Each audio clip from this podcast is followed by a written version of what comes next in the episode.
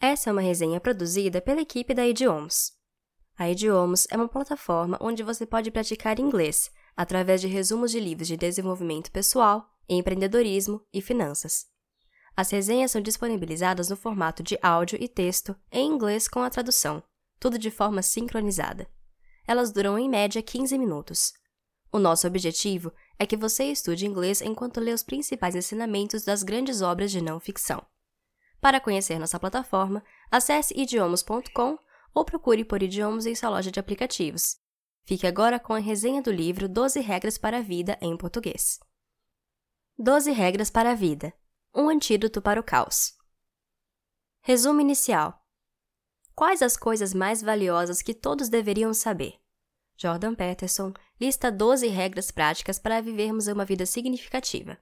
Embora a palavra regra indique algo que é imposto e que pode ser ruim, as regras do livro não foram escritas para nos restringir. Pelo contrário, elas facilitam nossos objetivos e nos ajudam a ter uma vida mais plena e livre. Através de histórias e exemplos bem-humorados, alguns dramáticos e todos muito interessantes, o autor ilustra cada uma das regras, aplicando seu conhecimento de várias áreas: biologia, psicologia e até mesmo religião. O autor Jordan Burnt Patterson é um psicólogo clínico canadense e professor de psicologia da Universidade de Toronto. Suas principais áreas de estudo são a psicologia da anormalidade, social e pessoal, com particular interesse na crença ideológica e na psicologia da religião. Costas eretas, ombros para trás. A regra 1 revela que você deve levantar a cabeça e endireitar sua coluna, literalmente.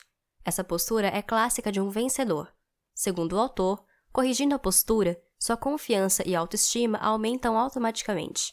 O capítulo inicia com um exemplo da lagosta, um animal que usa a estrutura social hierárquica para dominar um território. Quando a lagosta perde uma luta, ela se encolhe em sinal de submissão. Por outro lado, quando vence, seu corpo se expande e aumenta de tamanho. Essa postura passa uma imagem de dominância para as demais lagostas. Isso é suficiente para que ela vença os futuros confrontos pela disputa de alimento ou território, tudo graças à postura de vencedora. O fato é que a postura física, mental e espiritual influencia nos resultados de nossas ações a curto, médio e longo prazo.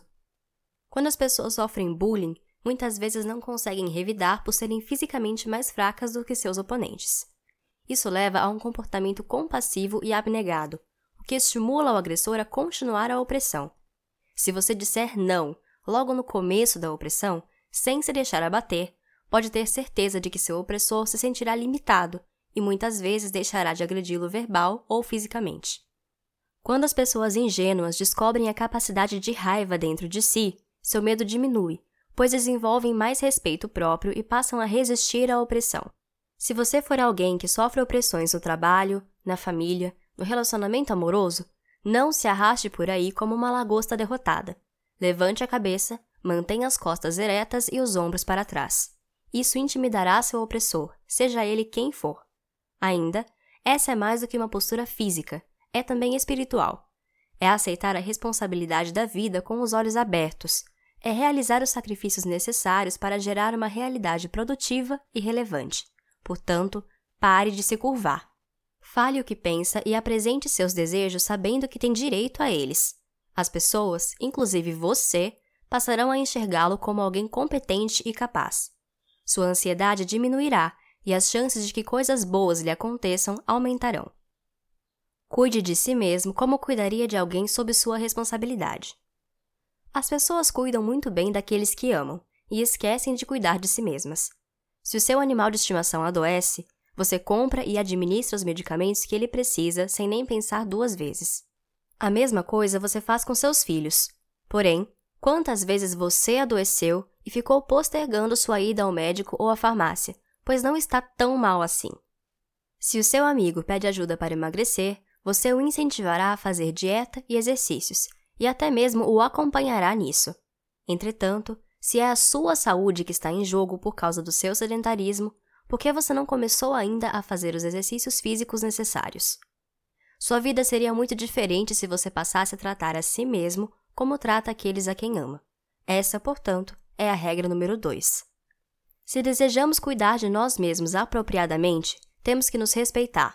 Você é importante para as outras pessoas e tem um papel vital a ser exercido no destino. Portanto, é moralmente obrigado a cuidar de si mesmo. Considere o que é bom para você, não necessariamente o que você deseja ou o que te faria feliz. Mantenha as promessas que faz a si mesmo e se recompense de modo a confiar em si e se motivar. Seja amigo de pessoas que queiram o melhor para você. Embora pareça óbvia, a regra 3 muitas vezes não é seguida. Provavelmente todo indivíduo tem uma história para contar sobre algum conhecido, amigo ou parente que atrapalhou sua vida em algum momento. O fato é que muitas pessoas são influenciáveis, e se você anda com alguém que não acrescenta em nada à sua vida, acabará agindo como essa pessoa. Há quem escolha amigos que não são bons pois querem ajudá-lo de alguma forma. Entretanto, o autor revela que nem todos que fracassam são vítimas, e nem todos que estão no fundo desejam subir.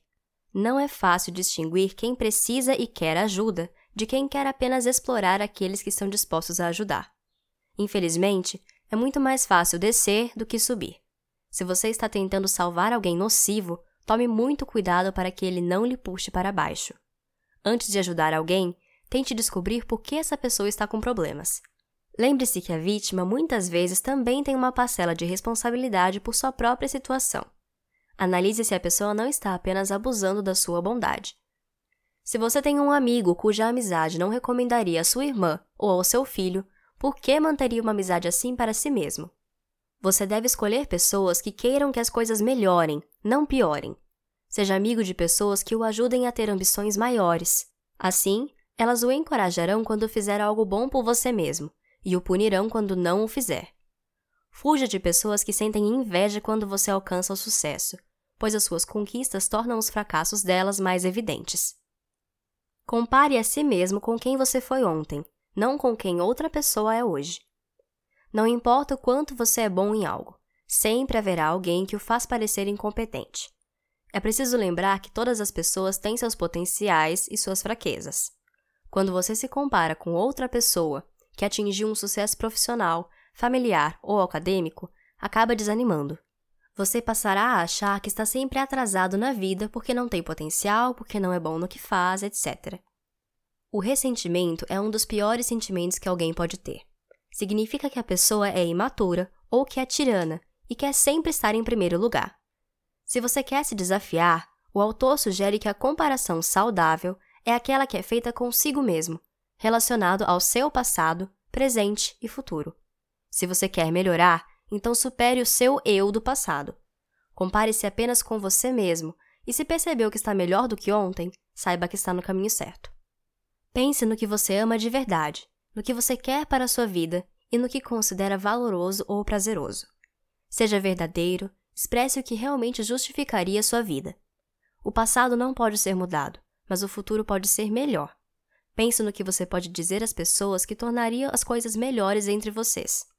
Analise o que você deveria erradicar da sua vida para se sentir melhor. Sua mente começará a apresentar novas informações para lhe ajudar naquilo que você busca. Não deixe que seus filhos façam algo que faça você deixar de gostar deles. Muitos pais não conseguem participar de uma conversa adulta em um jantar, porque seus filhos dominam a cena fazendo birras. Se um pai tem receio de educar seu filho, acabará criando um adulto mimado, que sofrerá em seus relacionamentos e em sua profissão. A quinta regra do livro fala justamente sobre isso. Uma criança precisa ser socializada desde cedo, pois isso previne muitos danos.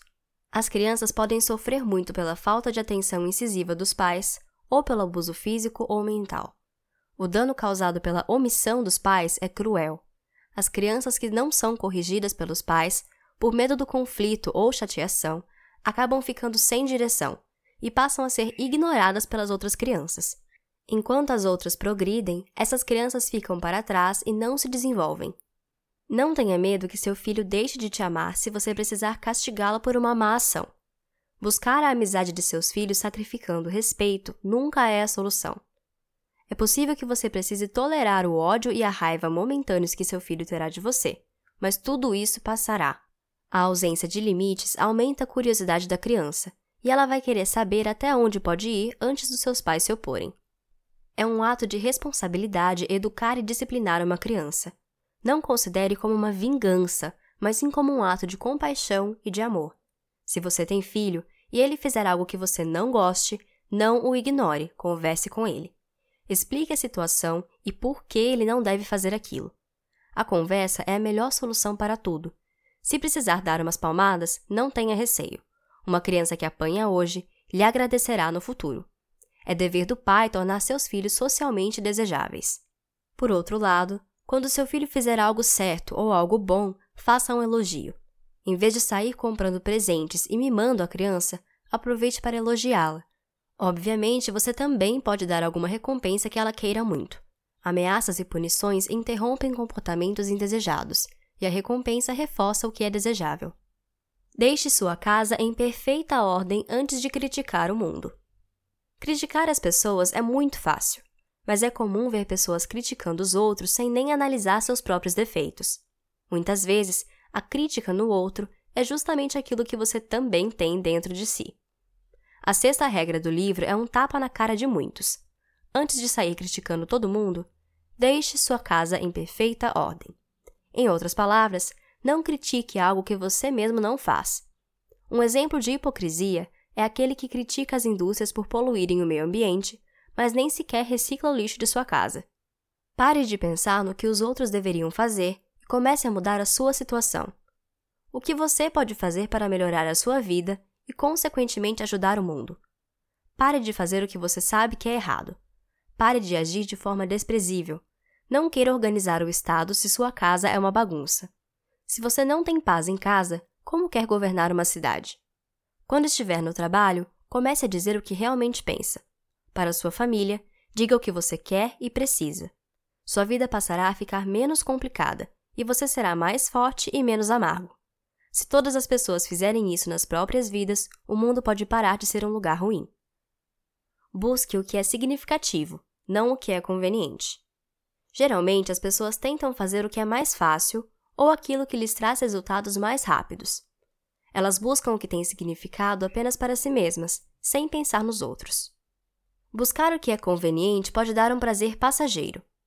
O autor conta a história bíblica das tentações que Satanás faz a Jesus quando ele estava fraco e com fome no deserto. Satanás tentou a Jesus com prazeres momentâneos, transformar pedra em pães para saciar sua fome, jogar-se do penhasco para que Deus o salvasse e adorar a Satanás para que todos os reinos do mundo fossem seus. Isso talvez fosse conveniente para Jesus, mas jamais seria significativo. Jesus não procurou o seu bem-estar, mas considerou o que era mais importante. Pensamos a curto prazo ao invés de pensar no futuro. Com essa regra, o autor aconselha que você comece a pensar no longo prazo e busque fazer o que realmente vai ter algum significado na sua vida, e não apenas seguir o caminho mais fácil ou mais rápido. Conveniência é seguir o impulso cego, buscando o ganho em curto prazo. Ela é egoísta e mente para conseguir prosperar. Não leva nada em consideração e é imatura e irresponsável. Conveniência é esconder a sujeira debaixo do tapete, evitar a responsabilidade, é ser covarde, superficial e errado. Ela funciona apenas para o momento e seu prazer logo passa. Por outro lado, o significado é maduro e vai até você por conta própria.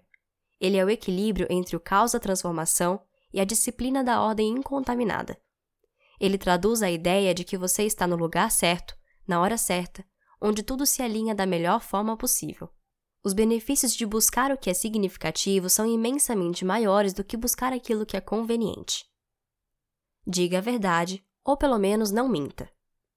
Como manter um relacionamento amoroso, familiar ou profissional se você não confia no que a outra pessoa diz? Por que você manteria um amigo se não confia nele? A honestidade é sempre o melhor caminho. Se todos fossem honestos, a sociedade seria muito melhor.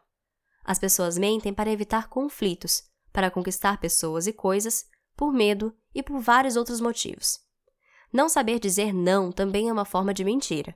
Se você não consegue dizer a verdade, seja para sua esposa, para seu chefe, seus pais, filhos ou amigos, você está eternamente preso. Se você diz sim quando precisava dizer não, se transforma em alguém submisso. Por outro lado, negar fazer algo lhe transforma em alguém que consegue dizer não quando é preciso. Quando você trai a si mesmo dizendo coisas falsas ou agindo de acordo com uma mentira, acaba enfraquecendo seu caráter. Nesses casos, você cairá com a primeira adversidade que aparecer. A cegueira proposital é o pior tipo de mentira. É recusar admitir seu erro, é não aceitar as regras. A mentira nunca compensa. As coisas sempre desmoronam. O que deu certo ontem não vai necessariamente dar certo hoje. A falsidade deixa as pessoas miseráveis a um ponto que não podem mais suportar. Ela causa o sofrimento da humanidade. Portanto, pare de mentir e prefira sempre a verdade. Não diga algo quando queria dizer outra coisa. Estabeleça suas ambições e corra atrás delas. Quando você diz a verdade, seus valores se transformam e você progride. Presuma que a pessoa com quem está conversando possa saber algo que você não sabe. Há algo mais irritante do que você estar conversando com uma pessoa que não presta atenção no que você diz e fica pedindo para você repetir ou tenta mudar de assunto? É muito chato ter uma conversa com alguém assim, mas às vezes essa pessoa pode ser você. Quando você realmente escuta o que alguém tem a dizer, acaba refletindo a voz da multidão sem precisar falar nada. Muitos psicólogos fazem isso. Deixam as pessoas falarem, escutando-as atentamente, mas também permitindo que elas escutem a si mesmas. Ao prestar atenção no que alguém diz, a pessoa se sente muito mais à vontade para compartilhar suas informações. Você, por outro lado, pode se desenvolver ao aprender coisas novas, além de preservar a amizade. O autor afirma que, se você acha uma conversa entediante, é porque não está prestando atenção. Respostas empáticas durante uma conversa indicam que o narrador é valorizado e que a história contada é importante e digna de consideração. Pare de achar que você já sabe de tudo e que o que as pessoas dizem não tem importância. Sua vida não é perfeita, então pode-se concluir que o que você sabe não é suficiente. Se fosse, você seria mais saudável e honesto, sofreria menos, resistiria à inveja, não seria traído por amigos e nem lidaria com a falsidade. Se você passa por tudo isso, é porque não sabe o suficiente. Aceite isso e passe a escutar aqueles com quem está conversando e a si mesmo. Dessa maneira, sua sabedoria consistirá não no conhecimento que já possui, mas na busca contínua por conhecimento. Seja preciso no que diz. O autor conta diversos exemplos de mal-entendidos ocasionados porque alguém não disse o que queria de forma precisa problemas entre amigos, entre colegas de trabalho, entre marido e mulher, entre pais e filhos, tudo isso poderia ser evitado se as pessoas realmente falassem especificamente. Ser preciso é importante em casos de tragédias. Quando algo terrível acontece, é a precisão que distingue aquela única coisa terrível do que realmente aconteceu de todas as outras coisas que poderiam ter ocorrido. Quando você está com dor, você deve ser bem específico com seu médico sobre o local onde está doendo o que está sentindo e tudo mais. Somente assim ele poderá fazer o diagnóstico correto para iniciar o tratamento. Portanto, em casos assim, a precisão pode salvar sua vida. Em todos os outros aspectos, ser preciso evita conflitos e traz benefícios. Portanto, tenha cuidado com o que diz a si mesmo e aos outros sobre o que fez, sobre o que está fazendo e onde está indo. Busque sempre as palavras corretas. Se deixar as coisas indefinidas, pode sofrer com mal entendidos. Defina conscientemente o assunto de uma conversa, mesmo que ele seja aparentemente difícil. Não incomode as crianças quando estão andando de skate. A penúltima regra do livro é voltada para os adultos superprotetores que não deixam as crianças brincarem, se desafiarem e descobrirem coisas novas por medo de se machucarem. Obviamente, o autor não quer dizer que você deva ser negligente com as crianças e deixá-las fazerem tudo o que quiserem mas colocá-la sob suas asas não contribuirá em nada para o desenvolvimento delas. Quando as crianças estiverem andando de skate, por exemplo, não atrapalhe achando que isso é perigoso. Isso é mais do que uma brincadeira, é um desafio para elas mesmas. Se estão praticando, é porque querem melhorar naquilo. Proteção demais destrói a alma em desenvolvimento.